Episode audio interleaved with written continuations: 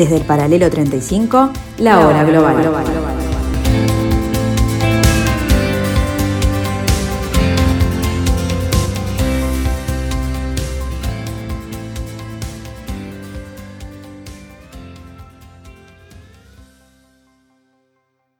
A partir de ahora,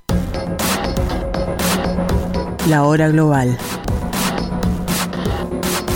Desde el paralelo 35, en Montevideo, la realidad internacional por detrás de los titulares. Conducción de Gustavo Calvo. Participan Leo Arari y Susana Mangana. La hora global. Una mirada al nuevo desorden mundial. Muy buenas tardes amigos, bienvenidos a estas casi, faltan algunos segundos, pero casi las 15 horas del jueves 17 de marzo del año 2022 en este cuarto programa de la cuarta temporada de la Hora Global. En la tarde de Radio Mundo, en la tarde de la Hora Global, en el 1170 AM de vuestro dial.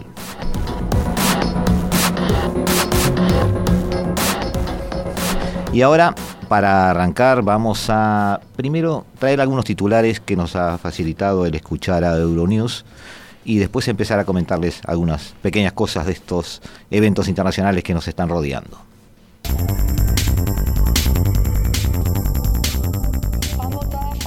El Congreso de Perú aprueba debatir la moción de destitución contra el presidente Pedro Castillo con 76 votos a favor, 41 en contra y una abstención. El Congreso también ha aceptado que el izquierdista Pedro Castillo acuda este martes para comparecer en el hemiciclo. En la sesión plenaria se ha acordado que el debate sobre su destitución se hará el 28 de marzo. La oposición consigue así un objetivo que no pudo conseguir en noviembre del año pasado por falta de apoyos. La iniciativa supone que el jefe de Estado o su abogado se presenten para responder a 20 acusaciones en su contra que recogen, entre otras cuestiones, las designaciones de por lo menos 10 ministros de Estado, la supuesta existencia de un gabinete en la sombra, un presunto tráfico de influencias en licitaciones y ascensos policiales y militares, así como la denuncia de una empresaria que vincula al presidente con una presunta red de corrupción. Irán libera a una británica iraní detenida en Teherán desde 2016. Cumplía condena por espionaje, conspirar y atentar contra la seguridad del Estado y propaganda. La ciudadana británica iraní Nazanin Sagari Radcliffe estaba en la mañana de este miércoles en el aeropuerto de Teherán de camino a casa en el Reino Unido. Las autoridades iraníes devolvieron el pasaporte británico a la mujer mientras un equipo negociador del gobierno de Londres se encontraba en Irán. Ha sido liberado también el empresario británico-iraní Anuis Ashori, detenido en 2017 y condenado a una pena de 10 años de cárcel también por cargos de espionaje. Se ha especulado con que la detención de Sagari Radcliffe estaba vinculada con una deuda pendiente que tiene el Reino Unido con Irán desde hace más de 40 años, cuando el Shah Mohammed Reza Pahlavi compró 1.500 tanques por valor de 400 millones de libras que Londres nunca entregó al gobierno de Khomeini.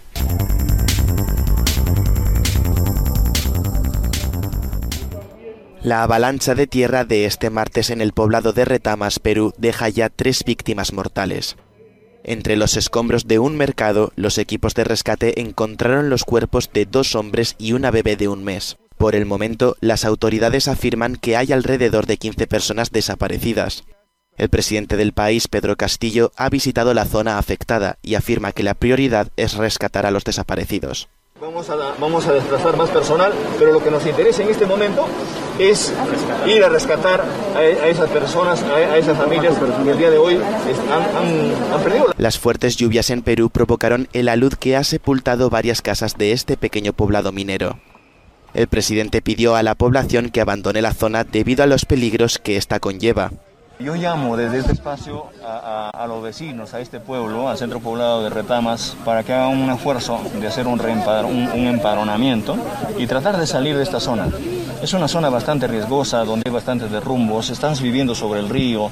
Eh, entiendo de que por la influencia minera han venido acá a buscar el desarrollo de su familia. En 2009, un deslizamiento de tierra destruyó varias casas y dejó 13 fallecidos. Ese año, el Instituto Nacional de Defensa Civil calificó la zona de alto riesgo.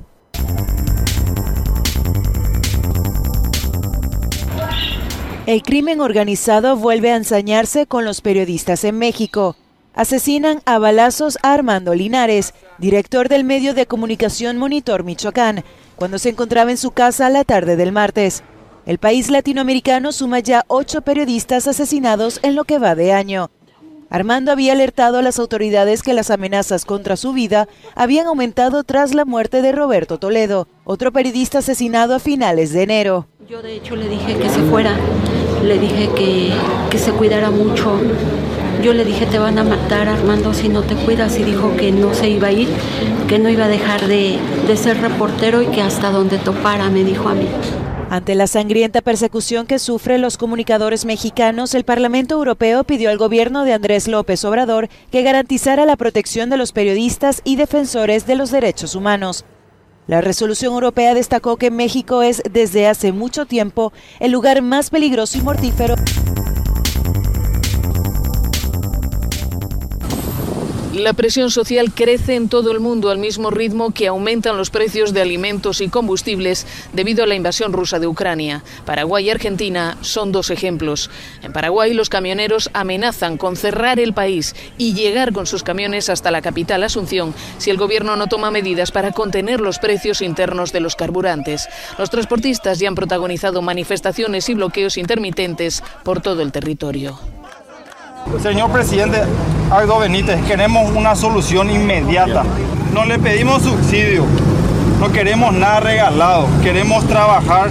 El gobierno paraguayo ha propuesto crear un fondo de estabilización del precio del combustible y rebajar su costo para los sectores productivos, pero los camioneros piden medidas que beneficien a toda la ciudadanía. Mientras tanto, en Argentina el sector de la soja está en pie de guerra a raíz de la decisión del gobierno de suspender las exportaciones de harina y aceite de soja. Los agricultores dicen que la medida anuncia la intención de Buenos Aires de subir los impuestos a... Una enorme nube de polvo procedente del desierto del Sáhara ha cubierto parte de España. Se ha notado especialmente en Madrid, la capital, donde los coches amanecían así, cubiertos de barro. Algunos ciudadanos barrían las entradas de sus portales. Las estaciones de metro se llenaban de arena. La calima ha llegado empujada por la borrasca Celia, que se ha notado especialmente en la costa que baña el mar Mediterráneo. La Dirección General de Protección Civil ha alertado de fuerte oleaje con olas de entre 5 y 6 metros. Así se escuchaba el viento en Alicante. La bruma ha teñido los cielos de varias provincias mediterráneas de naranja. Algunas estaciones de Murcia registraban más de 100 miligramos por metro cúbico, cuando según la OMS el máximo al que se puede estar expuesto es de 50 miligramos por metro cúbico. La región ha activado el nivel 3 de alerta por partículas contaminantes. El polvo puede provocar irritación en la piel y los ojos, conjuntivitis, asma y otras afecciones respiratorias. La población más vulnerable a este tipo de fenómenos, según los expertos, es aquella que tiene alergias, patologías respiratorias o alguna insuficiencia cardíaca. Por ello, las autoridades sanitarias de Murcia han recomendado evitar la actividad física tanto en el exterior como en el interior, o evitar viajar por carretera a primera o última hora de la tarde, cuando la concentración de partículas es más alta.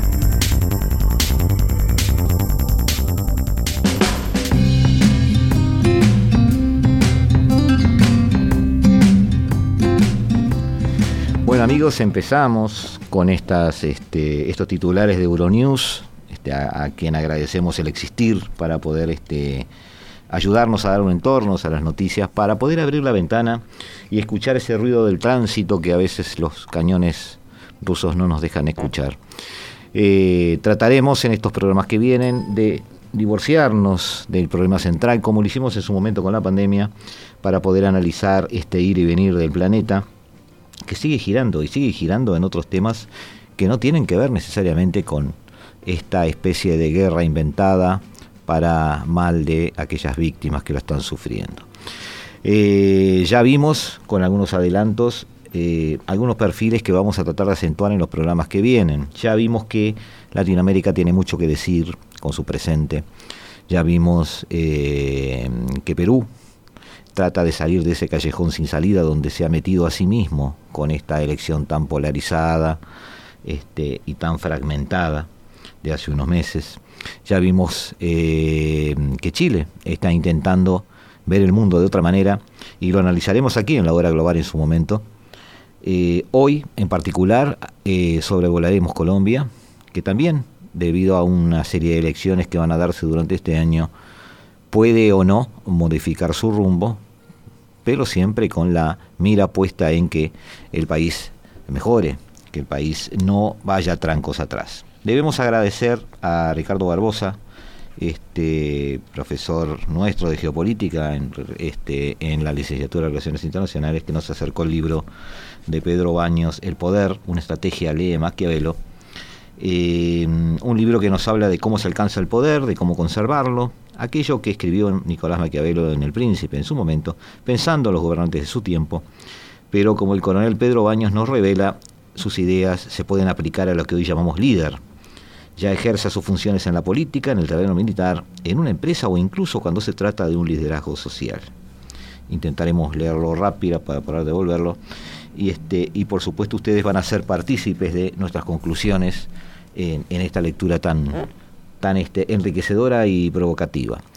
En cuanto a los eh, temas que vamos a tratar hoy, en particular nos vamos a concentrar en Colombia, nos vamos a concentrar en la situación del acuerdo con Irán, que parece el acuerdo de eh, limitación nuclear de las, de las, actividades nucleares de Irán, que parece que puede estar llegando a su fin, eh, en el sentido de que puede este, concretarse.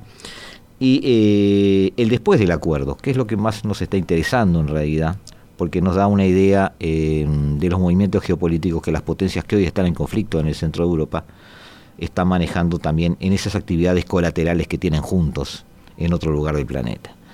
Eh, nos vamos a una tanda, nos vamos a, unos minutos eh, para pensar un poquito en algunos mensajes y nos volvemos a ver aquí en un ratito en la tarde de Radio Mundo, en la tarde del 1170 AM, en la tarde de este jueves 17 de marzo del año 2022. Estás escuchando La Hora Global, una mirada al nuevo desorden mundial.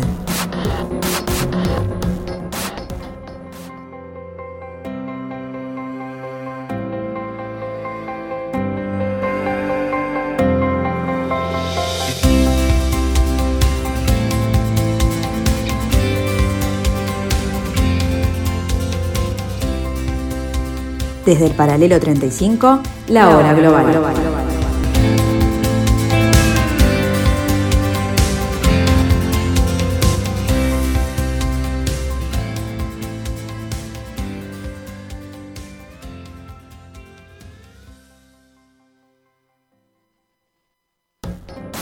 Estás escuchando La Hora Global, una mirada al nuevo desorden mundial.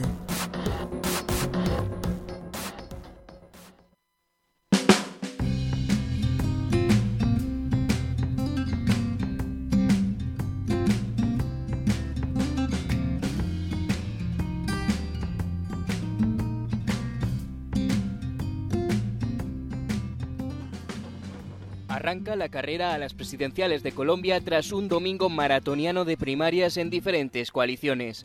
El senador y exalcalde de Bogotá, Gustavo Petro, se ha impuesto sin sorpresas con casi un 80% de los votos en la consulta de la coalición de izquierdas Pacto Histórico. Nos critican y nos dicen que es que aquí vamos a expropiar, no a nadie. Así como en la alcaldía no expropiamos a nadie. En Colombia jamás expropiaremos a nadie, porque lo que se trata es de lo contrario, de apropiar. El exalcalde de Medellín, Federico Fico Gutiérrez, ganó con más de la mitad de los votos en la consulta de Equipo por Colombia y será el candidato de un sector de la derecha. Lucharemos para que en Colombia no se repliquen proyectos fallidos que muchos de nuestros vecinos hoy justamente padecen. Lucharemos para que no se impongan modelos que buscan perpetuar la pobreza. Mientras que el exgobernador de Antioquía, Sergio Fajardo, venció con casi el 75% de los votos en la consulta de la coalición de Centro Esperanza. Aquí estamos y somos la expresión de un voto libre en Colombia. Libre del clientelismo, libre de los puestos, libre de los contratos, libre de las influencias que no deben ser parte de la política. La primera vuelta de las elecciones será el próximo 29 de mayo.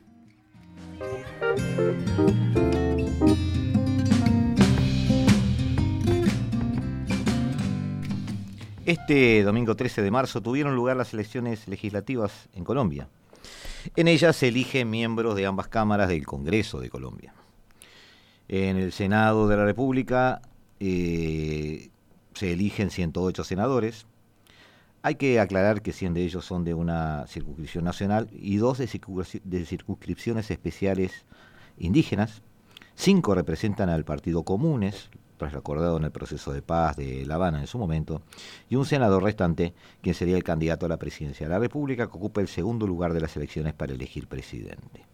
En la Cámara de Representantes se eligieron 188 parlamentarios, de los cuales 161 corresponden a los 32 departamentos y al Distrito Capital, dos por la circunscripción de las comunidades afrodescendientes, uno por la circunscripción de las comunidades indígenas y uno por los raizales de San Andrés y Providencia, y uno, además, por la circunscripción internacional. El número de representantes completará con 16 eh, que representan las víctimas del conflicto, cinco del Partido Comunes y una última que le otorga la forma de vicepresidencial que ocupa el segundo lugar en las elecciones presidenciales de mayo.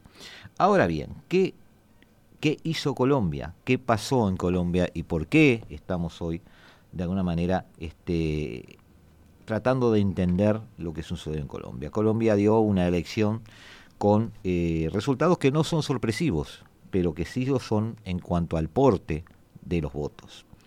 Eh, que Gustavo Petro era el rival a batir en las elecciones presidenciales era algo que casi nadie podía en duda.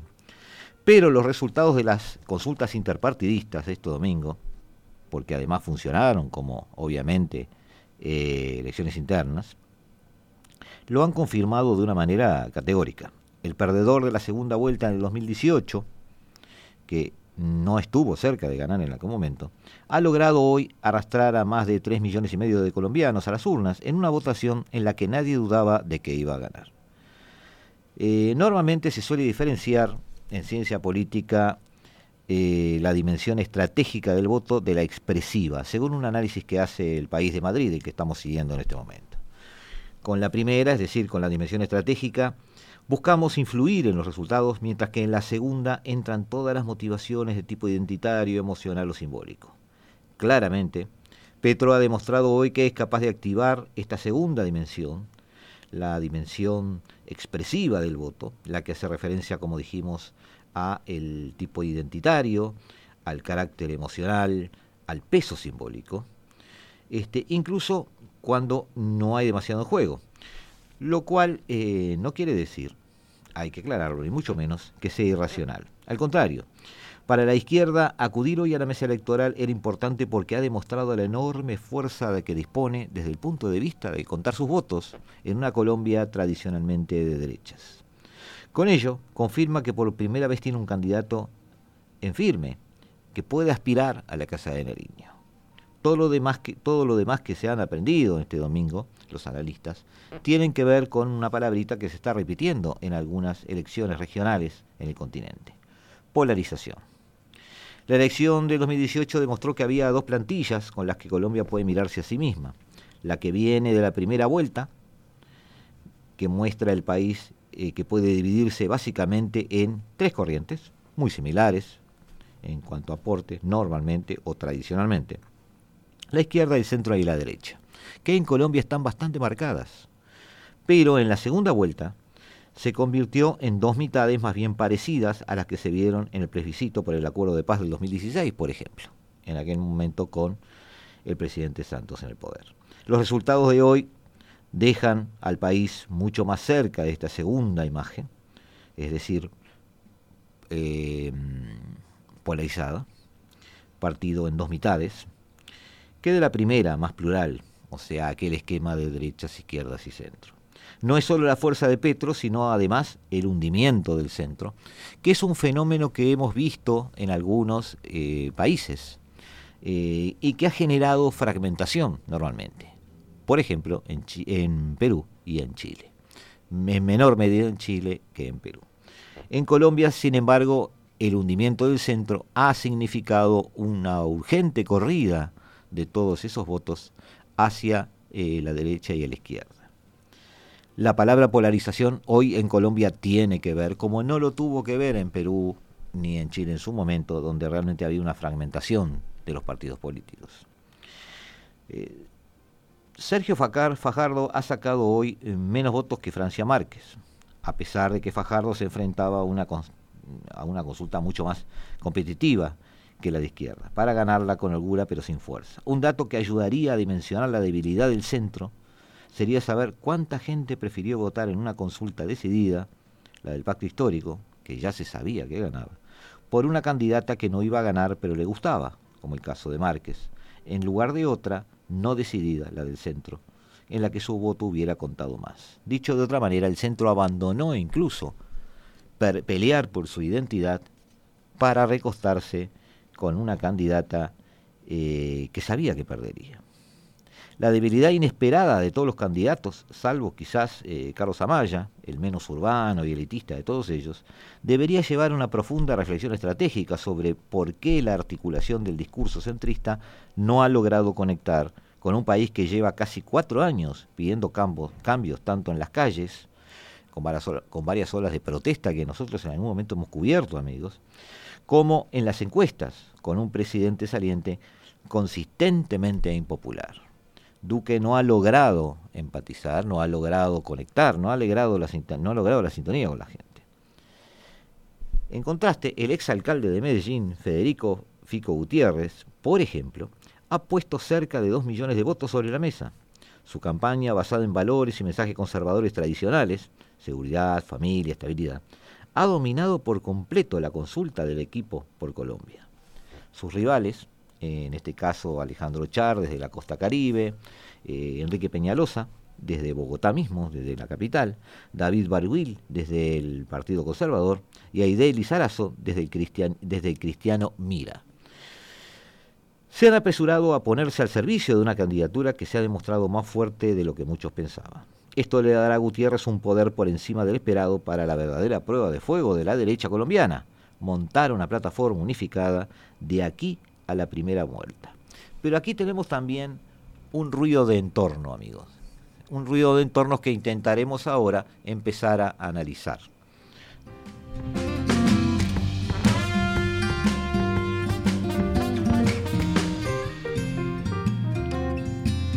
Se han preguntado, se han preguntado algunos analistas si realmente existe una eh, opinión pública de peso, informada o racional en Colombia.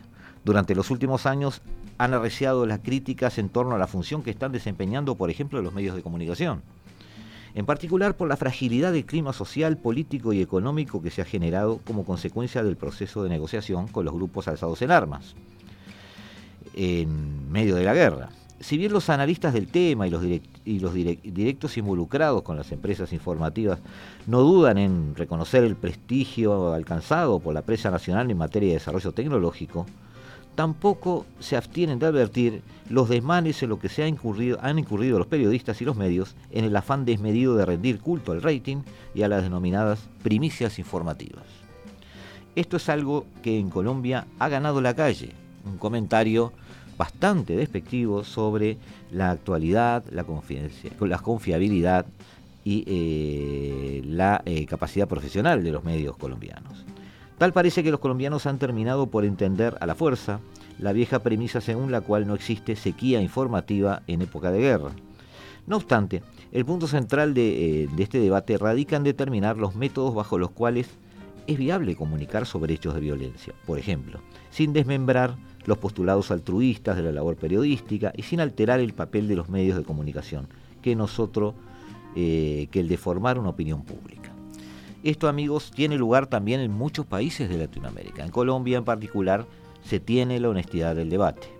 En este sentido, no dejan de preocupar las palabras del fiscal general de la Nación durante un evento organizado el año pasado por la Universidad de La Sabana, donde expresaba que no hay una opinión pública fundada en una información seria en Colombia, fundada, como sostiene la Constitución Nacional, en una información veraz, en una información imparcial.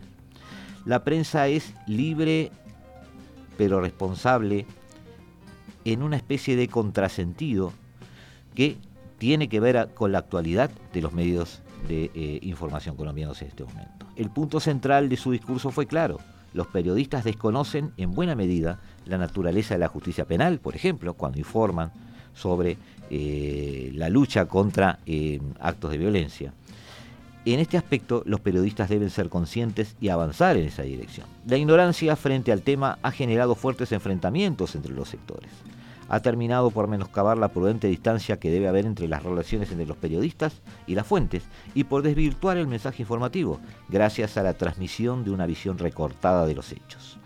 Todas estas confusiones, decía una fuente de la Fiscalía, eh, y puede ser una hipótesis aventurada, son producto de la tiranía del rating por distintas razones. Entonces, como no hay tiempo, no hay espacio para profundizar, no hay espacio para analizar, no hay espacio para confrontar. Estamos lanzando a la opinión pública pedazos de la información y cuanto más escandalosa mejor.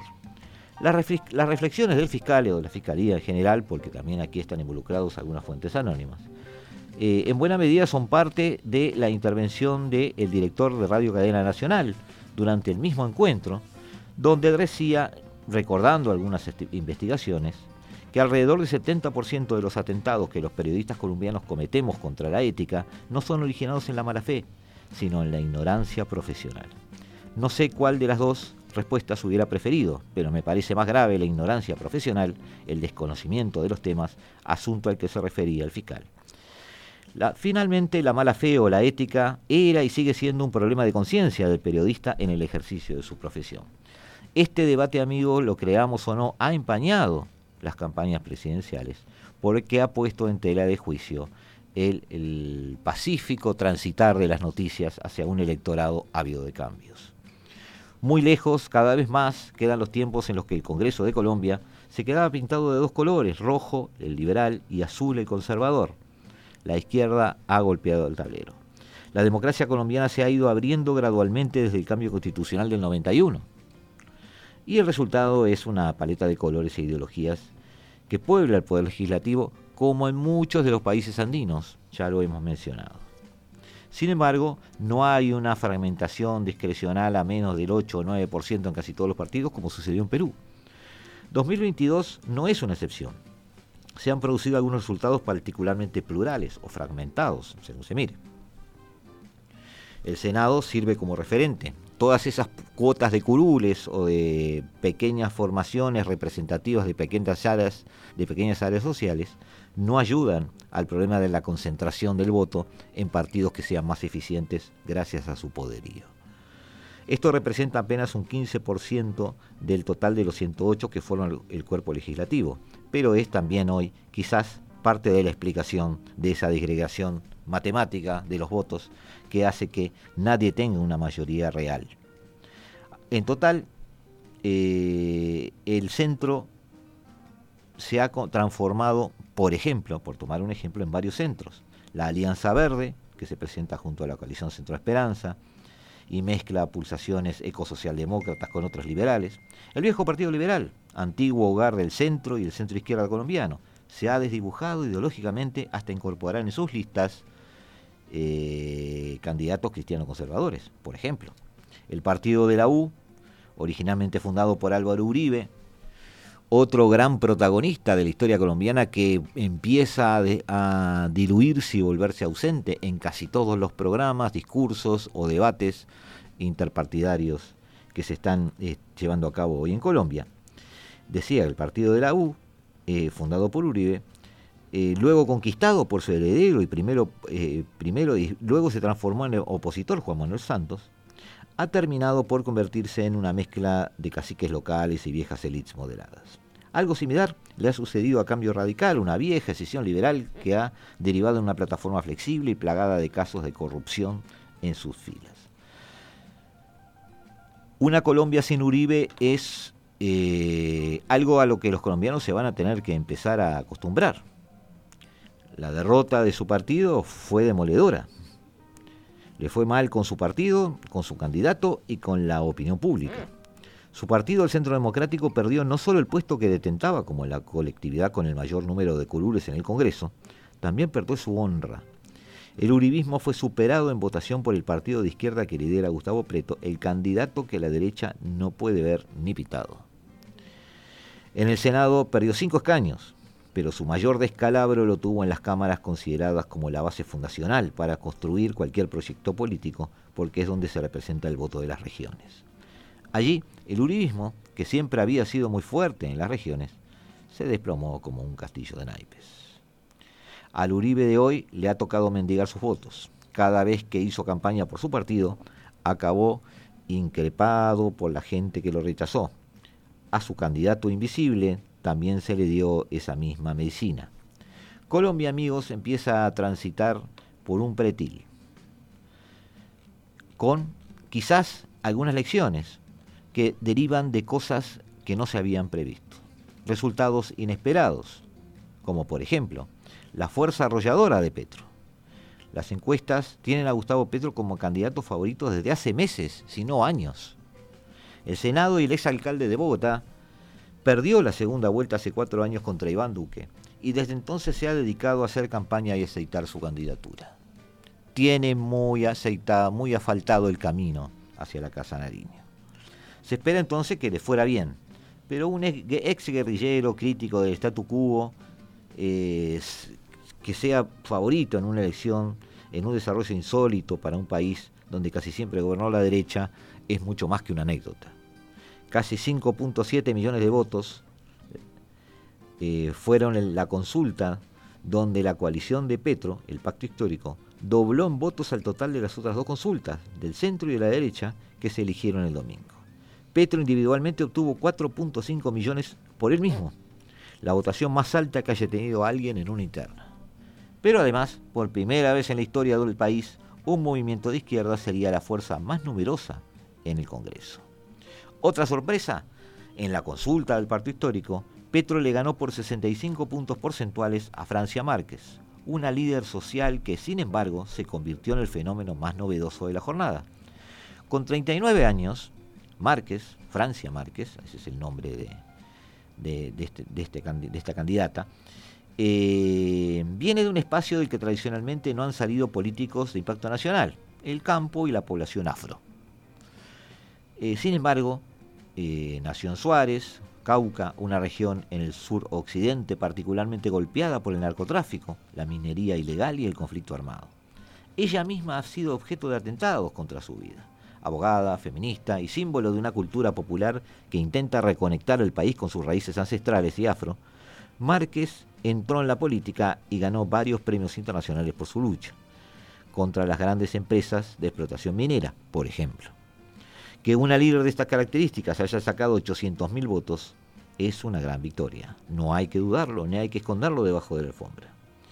Ahora Márquez se proyecta no solo como la vicepresidenta potencial o una de las ministras estrellas del potencial gabinete de Petro, todo en potencial, sino también como una de las políticas más influyentes en de las próximas décadas en Colombia, debido a su edad y debido al entorno y la aceptación que está teniendo según la gente.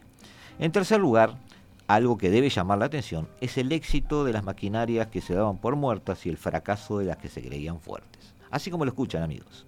Mucho se habló en los últimos meses de las llamadas maquinarias, esquemas de clientelismo a través de los cuales los candidatos suman apoyos con los avales y a veces la compra de votos, de poderes locales conquistados, este, enquistados allí durante décadas. Algo que conocemos muchos de los países del área.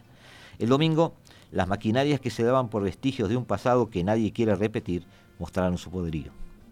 Las regiones danzaron al son de la música de sus caciques locales. Sobre todo, las dos fuerzas que tradicionalmente dominaron la política en el siglo XX, el Partido Liberal y el Partido Conservador. Con estos resultados, ambos jugarán un papel crucial en la campaña y en el próximo gobierno. Aliarse con ellos es una garantía de poder político. Y mientras los tradicionales mostraban vigencia, hubo maquinarias que se quemaron pese a su reputación nueva de fuerza política. La más llamativa fue Alejandro Char, un exalcalde de Barranquilla, dueño de supermercados y equipos de fútbol, que tiene la fama de manejar la costa atlántica a su antojo perdió por 40 puntos la consulta de la derecha contra Federico Gutiérrez, exalcalde de Medellín y por el momento la carta más sólida de la derecha. Un descalabro inesperado. Muchos hablan de una Colombia a la sombra de Uribe. Sin embargo, los votos que antes fueron de Uribe y Duque parecen haber ido para Gutiérrez, quien se ve vigoroso y, el más probable contrincante de Petro en una segunda vuelta. Así están dadas las cosas, amigos, en este país colombiano, que fue de derechas, que ve eh, como principal fuerza electoral en el momento a la izquierda, y que afronta un 2022 que puede ser un año bastante bisagra en un momento en que el planeta está sumando eh, inestabilidades, está sumando desequilibrios y está buscando certezas que parecen esfumarse.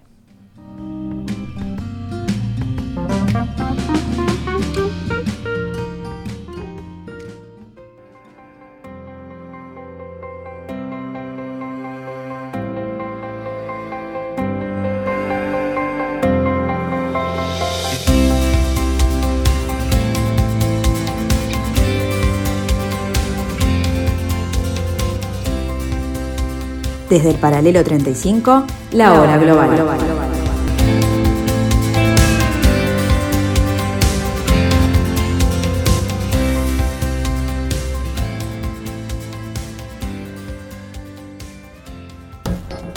Estás escuchando La Hora Global, una mirada al nuevo desorden mundial.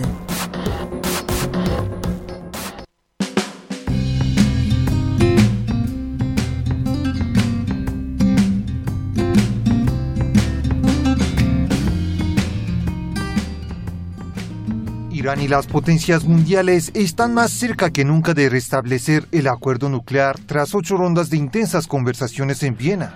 Diálogos que buscan el levantamiento de las sanciones estadounidenses contra Teherán y su retorno al pacto, con lo que Irán volvería a su plena implementación. Para que eso ocurra, solo quedan dos asuntos pendientes, según el canciller iraní.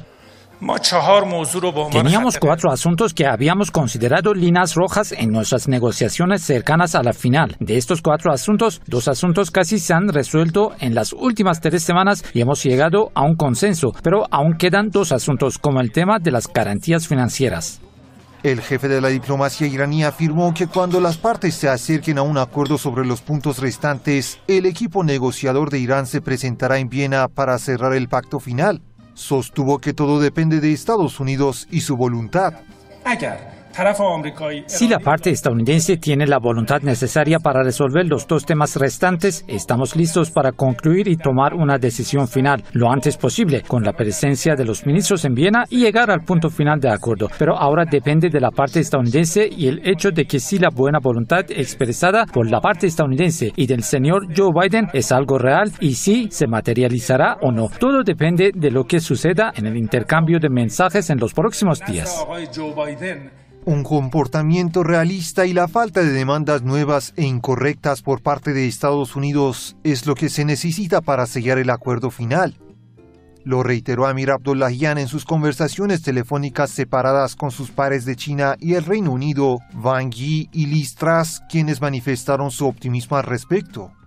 Optimismo que parece haber también en Estados Unidos. Creemos que los problemas restantes se pueden solucionar. Creemos y, como hemos dicho antes, hemos logrado un progreso significativo. Estamos cerca de un posible acuerdo, pero aún no hemos llegado. Las partes llevan 11 meses negociando para revivir un pacto agonizante por la salida unilateral de Washington en 2018 y el restablecimiento de las sanciones antiiraníes. A lo que un año después Teherán respondió con la reducción gradual de sus compromisos nucleares. Aydin Shaigan, Hispan TV Noticias.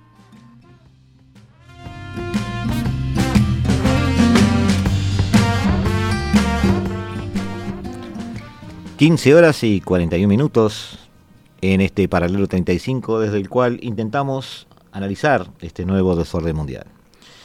Eh, la guerra de Ucrania también puede tener un impacto en las negociaciones que durante 11 meses se han llevado a cabo en Viena para salvar el pacto nuclear del 2015 con Irán. Recordemos que gracias a este pacto nuclear de alguna manera se ejercía un control sobre el desarrollo de la industria nuclear iraní y que no derivada en una industria armamentista. Ahora bien, eh, Rusia parece recurrir a su posición privilegiada con Irán para evitar que la Casa Blanca siga ampliando su arsenal de sanciones contra el régimen de Putin por la invasión de Ucrania. Es decir, es muy posible que veamos, y de hecho estamos viendo a Rusia, planteando su posición de que si Estados Unidos quiere que, Rusia, que Rusia ayude en este tipo de acuerdo, de alguna manera debe dejarlo, por lo menos en el ambiente de estas negociaciones, eh, moverse con cierta libertad. El reciente encuentro entre el ministro de Exteriores ruso, Sergei Lavrov, y su homólogo iraní, Hossein Amir Abolayan, ha dejado clara la apuesta de Rusia. En una rueda de prensa conjunta, Lavrov aseguró que Washington había garantizado por escrito que la cooperación de Rusia con Irán está protegida contra las sanciones, un requisito exigido por Moscú para desbloquear las negociaciones nucleares. Pero Estados Unidos se mantiene firme en no negociar las sanciones contra Rusia para salvar el acuerdo con Irán en Totum y explora alternativas a un acuerdo con Teherán sin Moscú. Sin embargo, parece no avanzarse mucho por ese camino, aunque Estados Unidos lo sigue intentando. Un reciente ataque este, iraní en Irak complica aún más los esfuerzos diplomáticos a lo que se están sometiendo estos actores en este momento. Tenemos, amigos, un acuerdo en el cual muchos quieren tratar de llegar a una solución, pero otros ven que esa misma solución puede llegar a ser parte del problema. Y es lo que tratamos de hacerles ver hoy a ustedes. Rusia anuncia haber recibido, como dijimos, garantías de Estados Unidos por escrito, en el sentido de que las sanciones que todos conocemos no serían aplicables a Rusia en el entorno de esta negociación y en el entorno de las cosas que se negocian aquí. Irán manifestó su agradecimiento a Rusia por los esfuerzos sostenidos en la reanudación de las conversaciones del Plan de Acción Integral Conjunto, así como su firme oposición a las sanciones de Occidente a la propia Irán y por supuesto también a Rusia. Recordemos que Irán forma parte de esos países sancionados, forma parte de esos países que se autodefinen como eh, los países castigados por Occidente. Y esto es importante para entender la visión sobre la cual se están basando tanto Irán como Moscú en su relación con Estados Unidos en este acuerdo en particular. En este sentido, eh, Lavrov calificó como tradicionalmente amistoso el escenario en el que se ha desenvuelto el proceso negociador con Irán, en Viena. De igual forma, aseguró que las partes han manifestado, eh, se han mantenido, perdón, conversaciones francas y concretas. El acuerdo de carácter vinculante del año 2015 que marcaba las limitaciones del programa nuclear iraní y que había sido incumplido por Irán, según Estados Unidos ha dicho muchas veces, y retiraba las sanciones previamente impuestas por Occidentes, es un acuerdo que es el que está en revisación y mucho, y mucho del debate tiene que ver con la necesidad o no de la existencia de un nuevo acuerdo, cuando el anterior ha sido incumplido, según en su momento dijo Donald Trump, por ejemplo, lo único que había que hacer era cumplirlo y no llegar a un nuevo acuerdo. No obstante, aunque Estados Unidos continúa participando en forma indirecta pero decisiva en las negociaciones, en 2018 se retiró del acuerdo, pero hoy vuelve muy rápidamente a él y en una forma muy protagónica. Pero, ¿qué es lo que sucede? Siete años después de que Irán y las potencias mundiales acordasen en Viena el Plan de Acción Integral Conjunto sobre el programa nuclear iraní, todos luchan hoy por salvar lo poco que queda de él. ¿Por qué tanta desesperación? Bueno, lo veremos al final de lo que les quiero contar.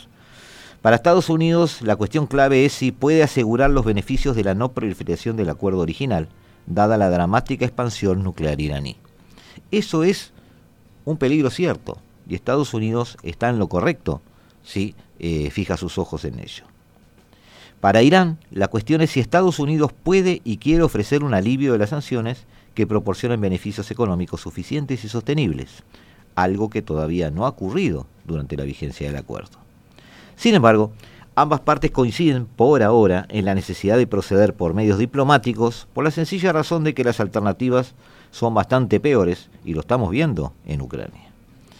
Queda poco tiempo, pero aún no es demasiado tarde para que Washington y Teherán y el resto de los firmantes forjen un entendimiento renovado basado en el cumplimiento mutuo. Esto requerirá que Estados Unidos y Europa ofrezcan propuestas creíbles sobre cómo traducir el levantamiento de sanciones relacionados con la energía nuclear en un alivio económico real para Irán. Y que Irán se comprometa con firmeza y cumpla un retroceso verificable de su programa nuclear. Al tomar posesión del cargo hace un año, la administración de Joe Biden heredó un dudoso legado político de su predecesor. El programa nuclear iraní estaba creciendo en tamaño y sofisticación sujeto a una supervisión internacional cada vez menor, Biden se dio cuenta de que las cosas irían empeorando.